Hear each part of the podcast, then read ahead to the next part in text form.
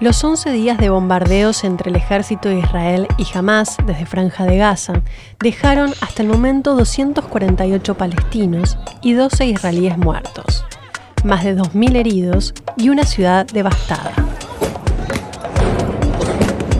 El alto al fuego, anunciado por Joe Biden desde Washington, trajo un poco de calma, aunque no resuelve el conflicto. Minister Premier Netanyahu informed me that Israel has agreed to a mutual unconditional ceasefire es difícil identificar el comienzo de esta nueva etapa de la historia. Siempre se puede ir un paso más atrás.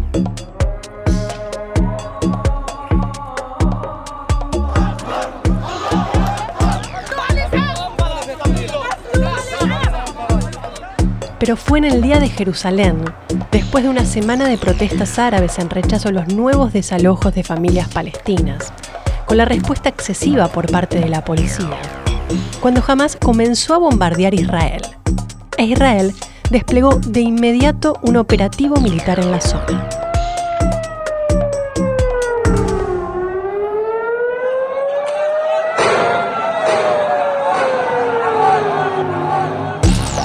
La reactivación de la guerra causó aún más brutalidad.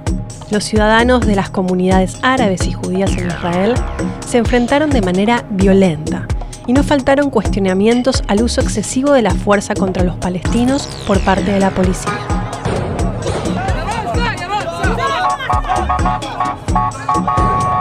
Esta nueva etapa del conflicto encuentra a Benjamín Netanyahu intentando formar gobierno. Él sabe mejor que nadie que la manera en que comande esta crisis influirá en la política interna.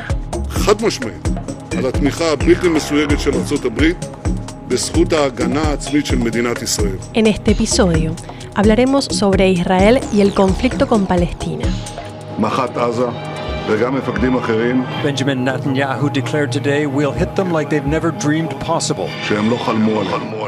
Queremos dar un paso más allá de los discursos que entienden a cada una de las partes como bloques compactos. Para eso nos centramos en Israel. ¿Cuáles son las diferentes lecturas sobre el conflicto entre los judíos israelíes? ¿Qué papel ocupa la religión en esta pelea por el territorio? ¿Dónde queda parado Netanyahu después de esto?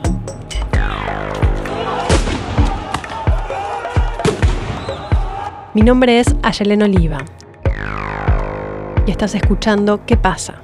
El podcast de la revista Nueva Sociedad.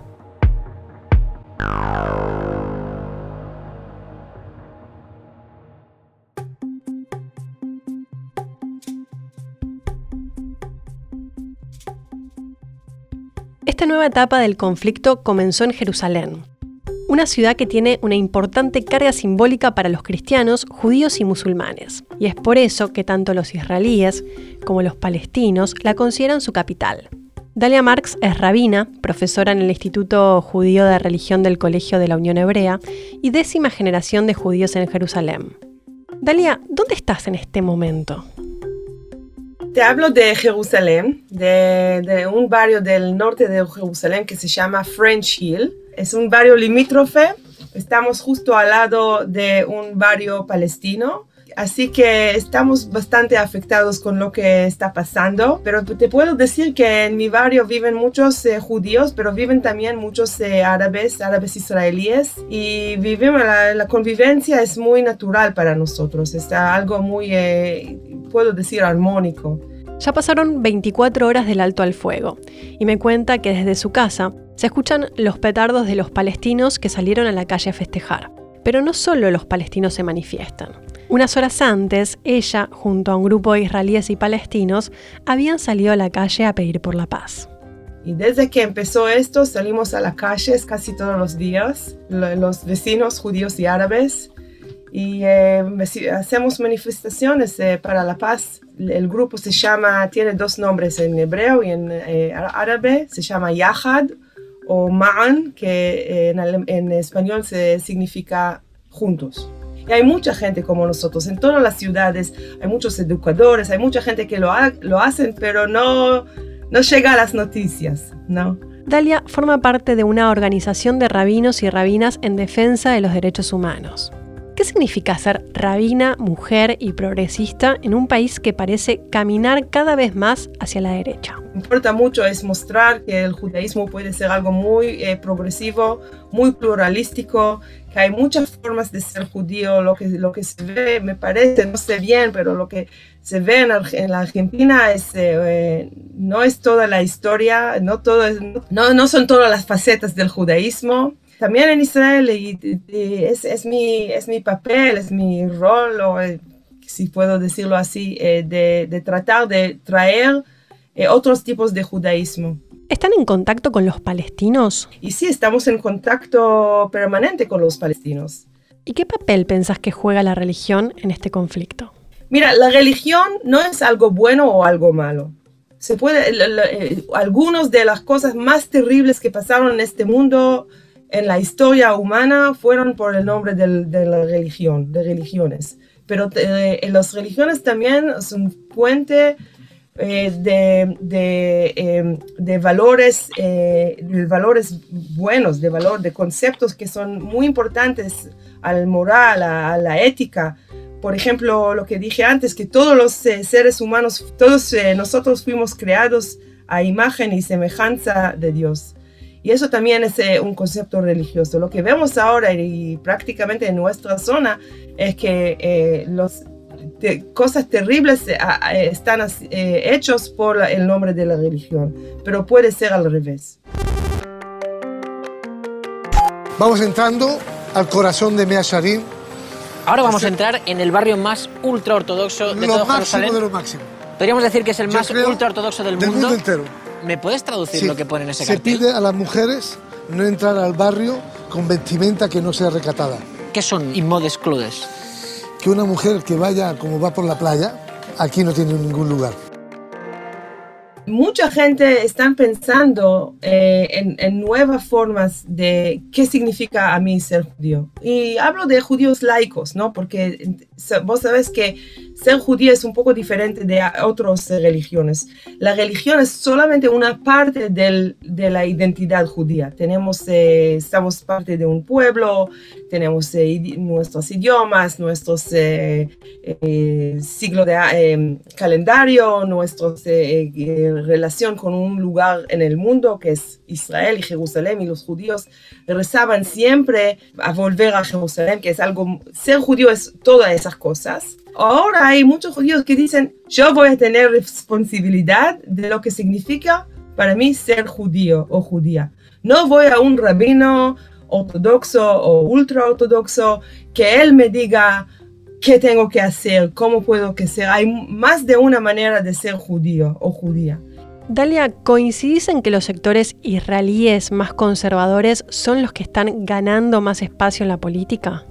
Sí, hay mucha eh, incitación, mucha provo- provocación de muchos líderes de la derecha, pero nosotros no, no, no vamos a renunciar la esperanza que pues, se puede llegar a, a, eh, a una solución de paz, a una solución de eh, diálogo y que vamos a poder en- vivir en paz en este país. ¿Crees que puede llegar a haber una convivencia pacífica entre árabes e israelíes en Jerusalén? Yo soy eh, la décima generación en Jerusalén. Mi, mamá nació acá, mi abuelo nació acá, su abuelo nació acá. De- desde de la eh, expulsión de los judíos de España, en el fin del siglo XV, ellos eh, estuvieron en Marruecos, Italia, Turquía y al final llegaron a Israel. Y vivían acá en la ciudad de Antigua, en la ciudad de Oriental, con, con los vecinos árabes y mi abuelo siempre me contaba de las relaciones muy buenas, muy lindas, muy dulces incluso con, con los vecinos y vecinas árabes. Te voy a dar un ejemplo. En Pesach, en eh, la Pascua judía, eh, nosotros los judíos no podemos comer pan, no podemos comer, eh, consumir arena y trigo.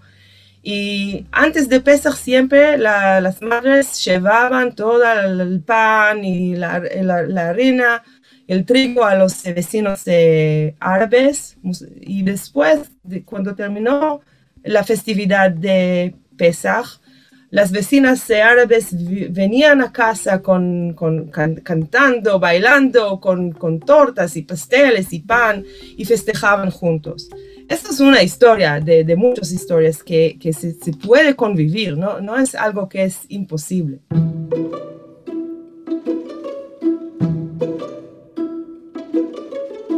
Muchos analistas han marcado que la particularidad de esta nueva etapa del conflicto tiene que ver con el nivel de violencia que se desató entre las comunidades judías y árabes que viven en Israel, aunque no todos lo entienden como algo nuevo. Ezequiel Koppel, periodista especializado en Medio Oriente y autor del libro Medio Oriente, lugar común, está entre estos últimos.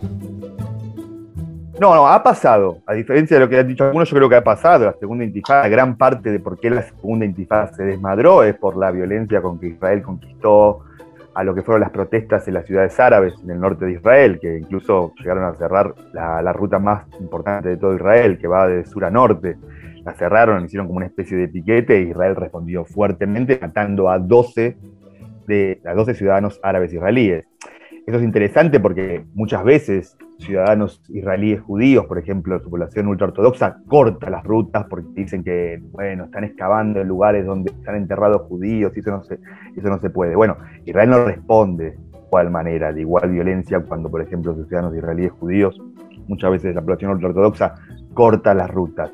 Sí, es un importante cambio porque, bueno, porque también a Israel le hace recordar que Israel no esta ilusión de que los israelíes árabes o los árabes israelíes, que son, es un eufemismo para llamar a los palestinos que tienen ciudadanía israelí, son algo diferente a lo que es eh, el movimiento palestino de liberación nacional, por llamarlo de alguna manera. Es decir, están dentro de, esa, como que de esa lucha y la, ilusión que tienen los israelíes de que son, digo, que son más cercanos a su nacionalidad israelí que a la nación palestina de la que participan, eso es una ilusión. Yo igual creo que a pesar de lo que todo el mundo dijo, que es, esto no se va a ordenar nunca, etc., yo creo que si se llega a ver un acuerdo israelí, entre israelíes y palestinos para formar dos estados, eso se arregla solo. ¿Por qué?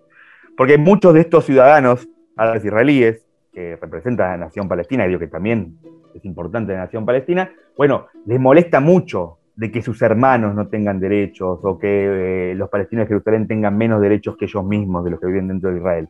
Pero automáticamente cuando haya un Estado palestino, muchos de ellos van a querer quedarse en Israel. ¿Por qué? Por los servicios sociales, por la cantidad de derechos, etc. Yo creo que puede ser un gran ordenador que haya una salida para la causa palestina. Y yo creo que eso va a ordenar bastante lo que, lo que es la situación de los palestinos dentro de Israel. Es importante entender que cuando se habla de la representación política de los palestinos, estos se presentan fragmentados. Por un lado está la Organización para la Liberación de Palestina, la OLP, un movimiento nacionalista laico que gobierna en Cisjordania, y por el otro está Hamas, un movimiento fundamentalista islámico que tiene su brazo armado y que lidera en Franja de Gaza. ¿Por qué Hamas creció en Gaza y no en Cisjordania? Siempre se dijo que, que Gaza es un lugar religioso, de fundamentalistas, donde están los peregrinos más creyentes de alguna manera. Bueno, hay que pensar que Gaza está cerca de Egipto, limita con Egipto, y si alguien influyó mucho en la franja fue la hermandad musulmana egipcia. Ciertamente empezó a ocupar lugares que no ocupaba el Estado, ni el Estado egipcio cuando ocupó Gaza del 48, del 48 al 77 y también del 77 hasta la actualidad. Es decir, siempre hubo una influencia de la hermandad musulmana. Pero a diferencia de lo que todo el mundo piensa, yo siempre digo es, la gente al decir que Gaza es un territorio de fundamentalistas, por eso se olvida lo que pasó en la primera elección palestina democrática, creo que fue en 1925 o 1926.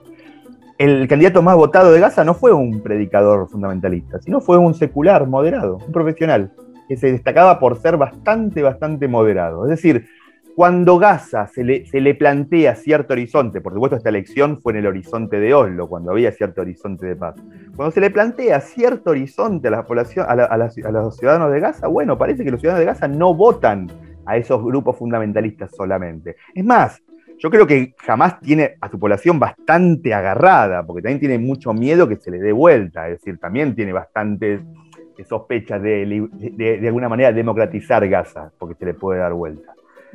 Yo creo que pasa eso. Yo creo que Gaza es el demonio, el demonio que le conviene también a Israel, ciertamente. Porque también le permite jugar un juego como de doble comando. Decir, bueno, nosotros no podemos negociar con los palestinos porque los palestinos están divididos.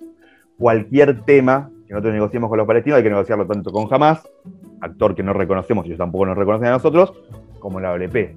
Es como una especie de divide y reinarás, ciertamente. A pesar de que también es verdad que los palestinos están divididos en estos dos grupos. ¿Cómo analizas el papel de Netanyahu en todo esto? Yo creo que lo fortaleció. Yo creo que Netanyahu es un gran manejador de situación. Es el gran garante del status quo israelí, ciertamente. Es decir, a Netanyahu lo conocemos públicamente a partir del 91-92 negociando especies de cese al fuego luego de la primera intifada. Es decir, siendo en algún momento parte de, la Cancillería israelí, negociando con los palestinos especies de cese al fuego. Bueno, actualmente, 30 años después, está en la misma posición, ciertamente, negociando especies de del fuego. Él cree, como la mayoría del Likud, es decir, porque mucha gente tiende a marcar la carta de fundación del Hamas, que niega el arraigo judío con, la tierra de antepasados. Bueno, la, carta política del Likud, del partido gobernante israelí de por, lo menos 30 de los últimos 40 años, más o menos, dice, no nos vamos a retirar un metro de Cisjordania, de la tierra bíblica de Israel, un metro. Son muy parecidos, ciertamente. Bueno, capaz que la carta de Hamas es muchísimo más antisemita, anti un grupo religioso o étnico, como lo quieran denominar los judíos. Lo que yo creo que, que Netanyahu está en la misma posición de siempre, es manejar la situación porque él cree que no, se, no hay que partir del territorio, de que no hay que abandonar Cisjordania, y bueno, maneja la situación. Yo creo que a pesar de también, que no, no goza mi simpatía, Netanyahu, Netanyahu, eh, si lo dividimos por la cantidad de años que ha gobernado Israel, me parece que son cerca de mucho más de 10 años, porque hay que contar los tres años del 96 al 99, al, 99 y, ahora desde el 2009 hasta la actualidad. Dividimos la cantidad de años que gobernó por la cantidad de israelíes muertos. Debe ser uno de los primeros ministros que menos israelíes muertos tuvo en todo su mandato. Es decir, a pesar de que todos pensamos que es este virulento derechista, que lo es, también es un gran manejador de situación que sabe íntimamente que no hay solución militar para el conflicto él lo sabe. Entonces él se juega a manejarlo, a tirarlo para adelante. Ezequiel, ¿pensás que fue cambiando en los últimos años? ¿Ves en él una radicalización? Es el mismo Netanyahu de siempre. Es decir, no ha cambiado ni un poquito. Eh, ha mejorado en otras cosas en, política interna israelí. Es decir, él ha, perdido su gobierno en el 99 porque ha polarizado a los partidos pequeños que le conformaban eh, su coalición. Ahora sabe cómo agarrar a estos partidos extremistas o, del borde y llevarlos al medio y después manifestarlo de vuelta al borde. Se ha aprendido mucho de política interna israelí. Netanyahu es la misma persona de hace 30 años hasta el día de hoy. ¿Cuáles son los aliados del primer ministro hoy en el Parlamento? Él tiene una coalición, tiene una parte que lo apoya siempre, porque saben que Netanyahu paga lo que promete, de alguna manera, que, es, una, es, una, es un sector de la sociedad israelí que principalmente quiere plata más que otras cosas, más que movimientos en la esfera internacional o diplomática, que es el sector ultra ortodoxo, que plata para su sector. Ese sector se queda con él. Él tiene otra pata que lo apoya mucho, que son los nacionalistas religiosos, que son estos de derecha, pero que están, que representan a lo que es el campo colono de los colonos que viven en Cisjordania, que también tienen mucho apoyo dentro de Israel. Ellos se que han quedado con él, ciertamente la mayoría. Esos son sus grandes polos ortodoxos y los nacionalistas religiosos. A pesar de que hay uno de esos nacionalistas religiosos, que es Naftali Bennett, el antiguo ministro de Educación y antiguo canciller israelí, que se da cuenta, porque él ya estuvo en coaliciones con Netanyahu, que uno entra a la coalición con Netanyahu para compartir el poder con Netanyahu, pero prontamente Netanyahu te come, te deglute rápidamente y terminás entrando como, de alguna manera, como, eh, como un partner como, decir, como un socio y terminás siendo un vasallo en Netanyahu. Y esta, este, ese partido, Yamina, que vendría a ser Yamina, una cosa de derecha israelí, vendría a ser, así el partido, ciertamente, bueno, no está tan dispuesto a estar con Netanyahu porque sabe que, que lo va a comer Netanyahu vivo y ahora se ha pasado para el otro lado. Ese partidito, más otro que representa a derechistas rusos, es decir, rusos que vinieron de la, ex Unión Soviética judíos, esos dos son los que le impiden al día de hoy formar una coalición.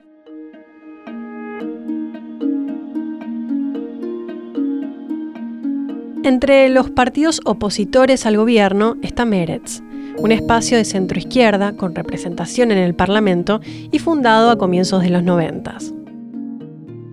Meretz nace como en realidad como la fusión de tres corrientes de centro-centroizquierda e izquierda socialista eh, en 1992. y que es uno de los factores de la victoria de, de Yitzhak Rabin en 1900, eh, eh, también 1992. Cuando está conformada por un derecho, con el Partido Obrero Unificado clásico, socialista, que en el, muy en el centro del movimiento de los kibbutzim, está otro partido llamado Shinui, que eran neoliberales en el sentido económico, pero por el otro lado, derechos humanos, paz con los palestinos, etcétera, etcétera. Y otro grupo de Shulamit Loni, que se llamaba RATS, y que era un grupo más radicalizado en el tema de derechos humanos, en el tema de, de, género, en la agenda tradicional, pero que no tenían una, cercanía al socialismo. Eh, y estos tres partidos en realidad fusionan. Y estos tres partidos están, digamos, frente a lo que sería la, la centro izquierda israelí, que en realidad no es, tan, no es tan izquierda, que es el laborismo, que es un partido gubernamental, es decir, con vocación de poder, con acaparamiento de poder a partir de esa, es decir, eh, y que en realidad es el, partido que fundó eh, a Israel. El que habla es Darío Teitelbaum, secretario general de la Unión Mundial de Meretz. Darío está en un kibutz a 7 kilómetros de la Franja de Gaza. Nació en Argentina, pero hace cuatro décadas que vive en Israel.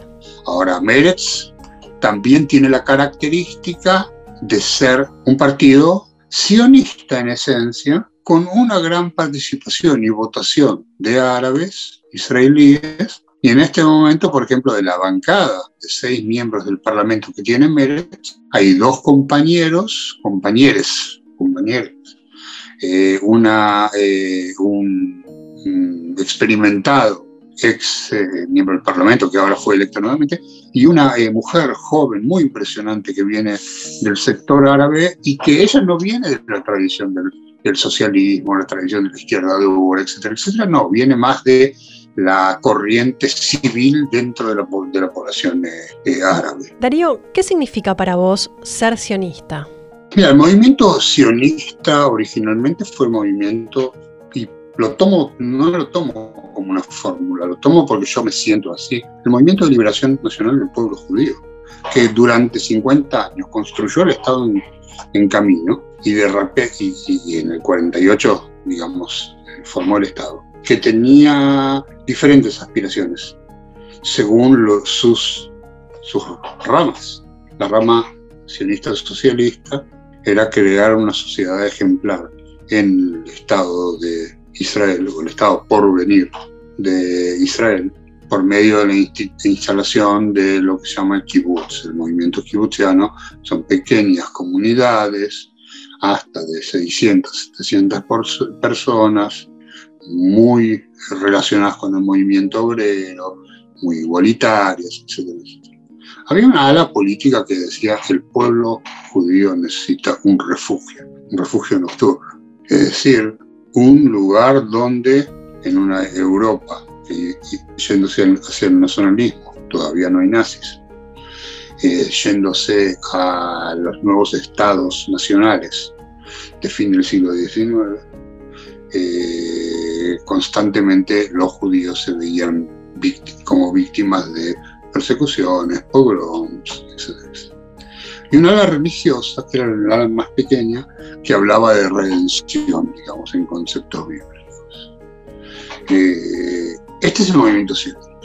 ¿Y ustedes, desde su espacio político, mantienen canales de diálogos con dirigentes palestinos de la OLP? Sí, sí, el contacto es, eh, eh, trabajamos con una comisión de inserción que da israelí de los palestinos, gente fabulosa. ¿Cómo quedó el escenario político israelí después de las últimas elecciones y cómo crees que esta nueva etapa del conflicto puede incidir en él? Evidentemente acá tenemos una mayoría de votos de la derecha, eh, centro, centro derecha, y la extrema derecha y las alas ortodoxas y religiosas. Y ese, y ese voto es mayor que el número de bancas que recibieron, en realidad, por una división entre los partidos. Ahora, lo que ocurre es que no todos los partidos de derecha están dispuestos que Netanyahu, que está acusado en graves causas eh, eh, judiciales, sea eh, nuevamente primer ministro. Es decir, ni siquiera podríamos decir que el corte pasa entre izquierda y derecha. En todo caso, tampoco podemos hablar que hay un gran centro y lamentablemente la izquierda se fue debilitando. Ah, yo creo que luego del asesinato de Itzhak Rabin, después del fracaso de las negociaciones de Camp David en el 2000, eh, en el 2000 eh, eh, y, y, paralelamente a esto, otra gran burbuja que existía, que es el Partido Árabe Unificado, que llegó, llegó a un resultado muy importante en las anteúltimas elecciones de 16, 16 bancas, de repente se transformó en un bluff y se explotó, se implotó en realidad. Darío, ¿cuánto de las últimas decisiones de Netanyahu tienen que ver más que nada con su instinto de supervivencia en la política? Netanyahu es un político muy hábil, dotado con una capacidad retórica, especialmente en inglés, y que en sus acciones gubernamentales lo que vos podés ver constantemente es que la política de Netanyahu es pro-Netanyahu, especialmente por estar enjuiciado eh, por cargos de abuso de, confianza, de fraude, eh, y que eh, son cargos excarcelables. Y él está, hace lo posible para evitar que ese juicio que ya comenzó en realidad continúe. Esto es colocando en duda la rectitud de los jueces, colocando en duda la policía que le, armó el carpetazo a Netanyahu, eh, etcétera, etcétera. Es decir, él cambia como alguna clase de eh, camaleón político, siempre dentro del campo de la derecha populista. Y el último cambio, el último, uno podría llamarlo un flick-flack de circo, es eh, de repente el contacto con uno de los partidos árabes, como que él siempre dijo que no se puede formar un gobierno que está basado en árabes y de repente hay un partido con el cual él puede formar gobierno. ¿Por qué? Porque es, porque es Netanyahu, porque le sirve a Netanyahu.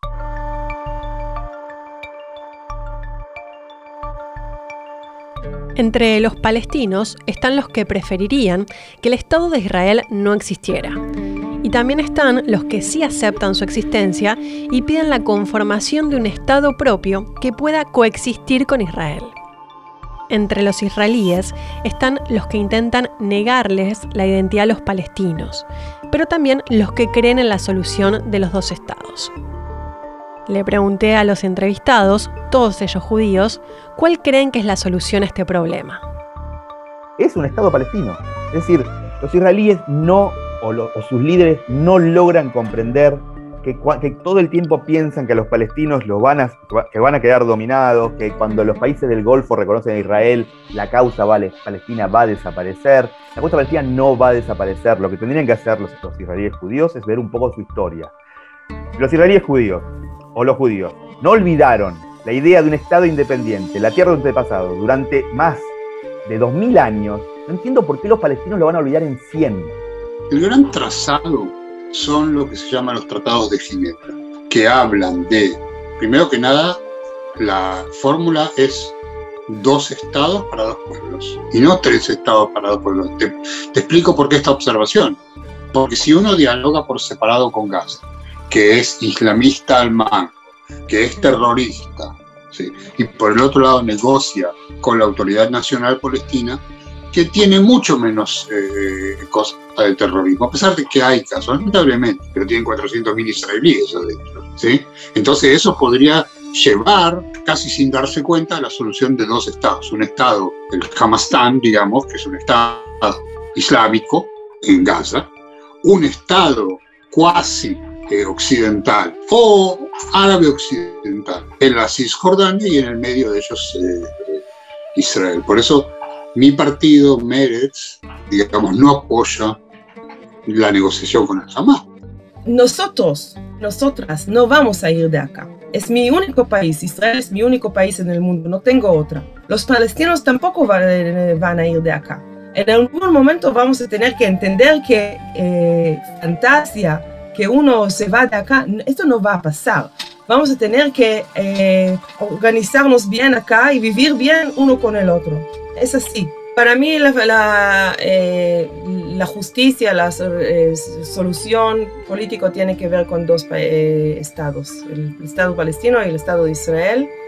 Prefiero visitar los territorios como turistas a estar en control de, de estos territorios en una situación de guerra.